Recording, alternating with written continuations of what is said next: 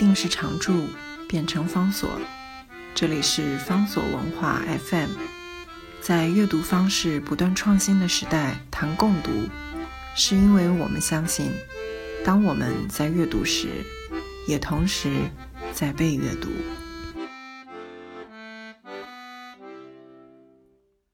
今天要为大家介绍的是一本重要的经典作品，Ian Foster，这位英国重要的现代小说家，他最关键、最经典的长篇小说作品《A Passage to India》印度之旅。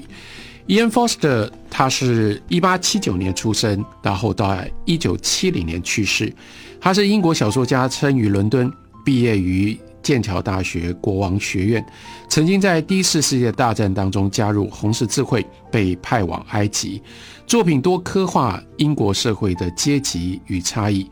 知名的作品如长篇小说《印度之旅》《窗外有蓝天》《此情可问天》和《莫里斯的情人》，都曾经改编成为电影。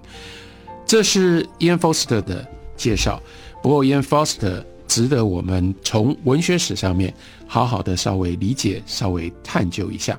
Ian Foster 他除了刚刚念到的这些重要的小说作品之外，他有一部也对于小说的写作跟小说的认知具有经典地位的一本解释小说的书。这本解释小说的书，英文的书名叫做《Aspects of the Novel》。那一般我们中文把它翻译叫做“小说面面观”。这本书对于我们理解 Ian Foster 这个人以及他的小说有非常重要的关键的地位。先说，其实 aspects of novels 这里面讲的是 novel。如果我们要忠实的翻译，不应该翻译叫做小说，而应该翻译叫做长篇小说。他要讲的。Aspects of novel，他要讲的是，到底长篇小说是一个什么样的文类？当我们在写作或者是在阅读欣赏长篇小说的时候，我们应该了解什么？我们应该要看重什么？这里面就牵涉到一个文学史，尤其是小说史的看法，这是我们很多人忽略或者是没有意识到的。Novel，长篇小说。并不是在西方的文学传统当中，在历史开端的时候就有的。Novel 长篇小说是一个新鲜的现象。回到欧洲西方的文学史上，我们看到文学的开端在希腊是史诗，是悲剧。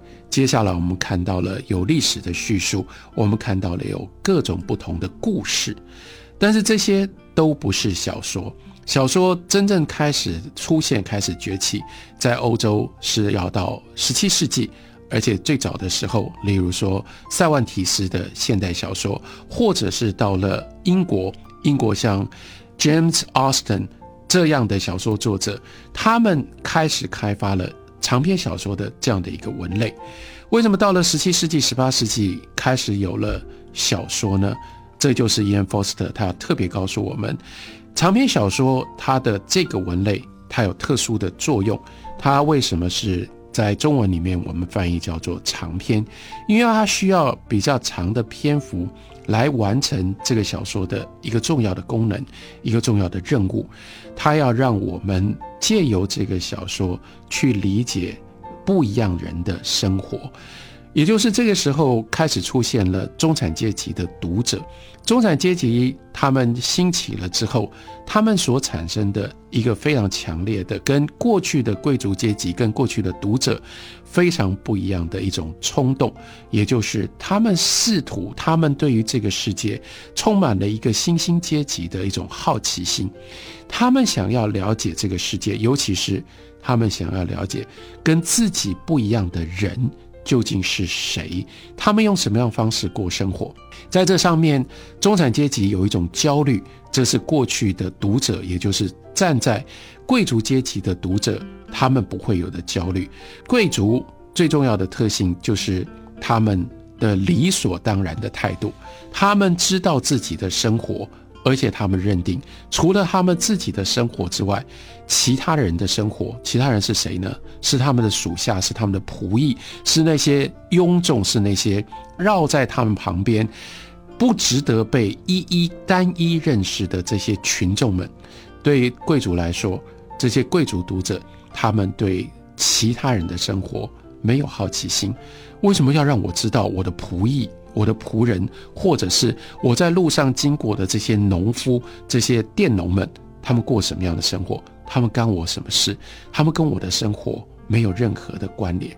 然而，新兴的中产阶级，他们学会了阅读，他们不可能像。贵族阶级一样理所当然。首先，他们就必须要面对贵族阶级。虽然这个时候贵族已经开始没落，但是没落的贵族他们的生活看起来如此的神秘。新兴的中产阶级，另外对其他的中产阶级他们在过什么样的生活，有什么样的思想跟感受，他们也是同样没有办法充分掌握的。因为中产阶级的兴起的过程当中是。如此的快速，同时又如此的多元，因而长篇小说它就有了一个任务，它有了一个功能，它要借由一个作者，这个作者他扮演上帝。什么叫做他扮演上帝？意味他意味着他用一种虚构的眼光，进入到一个家庭或进入到一群人、一个人或者是一群人的生活里面，把这个人或这个这群人的生活借由虚构的方法。彻彻底底的、里里外外的把它记录跟呈现出来。为什么长篇小说需要虚构？因为真实的人，我们只知道自己的生活，我们只能从外表去观察别人的生活。我们甚至离开了自己的家门，我们进不了。别人的家门，我们就算偶尔有机会进到别人的家里面，我们也是作为一个客人去参加人家的宴会。在那个宴会当中，我们看到表面的行为，我们听到主人表面所说的话，但没有人不意识到，所有的这些表面都不是全部的故事，甚至都不是内在最真实的一个人他的行为背后的动机，一个人他说这个话。他内在心里面所想的这些是，我们没有办法透过光是观察行为跟听语言，我们就能够掌握。可是我们怎么可能不好奇呢？尤其是当时的这些新兴的中产阶级，他们好奇，他们想要知道，进入到关在别人的家门里面，这些人他们到底。都在想什么？都在做什么？他们做的跟我做的是一样的吗？他们想的是跟我一样的吗？因为这样，所以必须要诉诸于虚构。这个虚构里面最大最重要的虚构，就是要探入到人的行为跟语言的背后，去了解他的动机，以及去挖掘出他心里面自我内在不会表白出来的那种感受跟思想。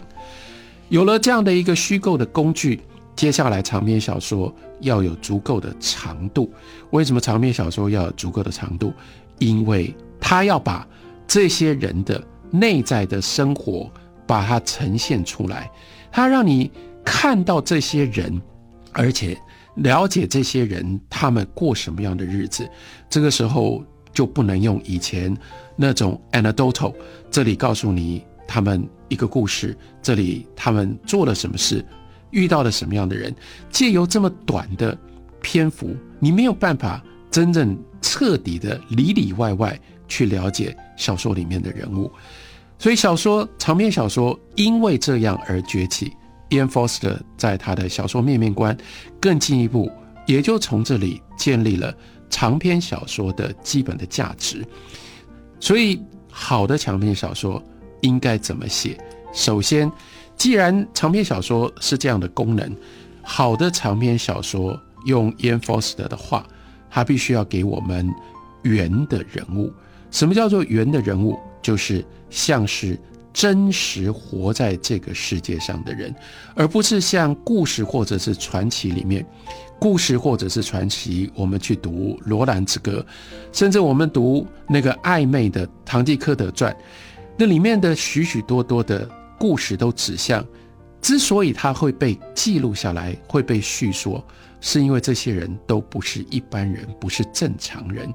我们会以为只有非正常人、非一般人，他们的非常非一般的行为跟遭遇才值得被诉说。这是故事，这是传奇。小说不是这样，小说要讲的就是真实的人。可是这真实的人也不是任何一个人或一般人。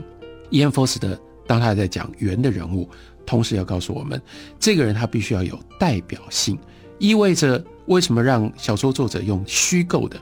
因为他要创造出来的这个角色，不是我们身边的任何一个单一个别的人，他是代表着这种人。每一个小说里面的角色都是一种人，我们要把这种人的共同的特性借由虚构装到这个人的身上，也借由虚构给予这个人在小说里面的种种的遭遇，这个遭遇让他。一分一分、一寸一寸，把这种人他们的心态、他们的个性，以及他们作为人的一些根本的素质，在小说里面让我们能够读到。于是，我们读了小说之后，我们就不需要一一的去认识同样的这一类人。读一本小说，我们就认识了一类人，在这个角色当中，用这种方式，我们一一的读不一样的小说。我们对这个世界关在门后面的各种不同的人，我们就有认识，我们就有理解，因而中产阶级的读者们累积了这样的经验，累积了这样的认识，活在这个世界上，面对不一样的人，他们就有了安全感。非常非常特殊的对于长篇小说历史的整理，但又非常精确的指出这种小说为谁而写，如何写，这是 Ian Foster 的。小说面面观当中揭露给我们的，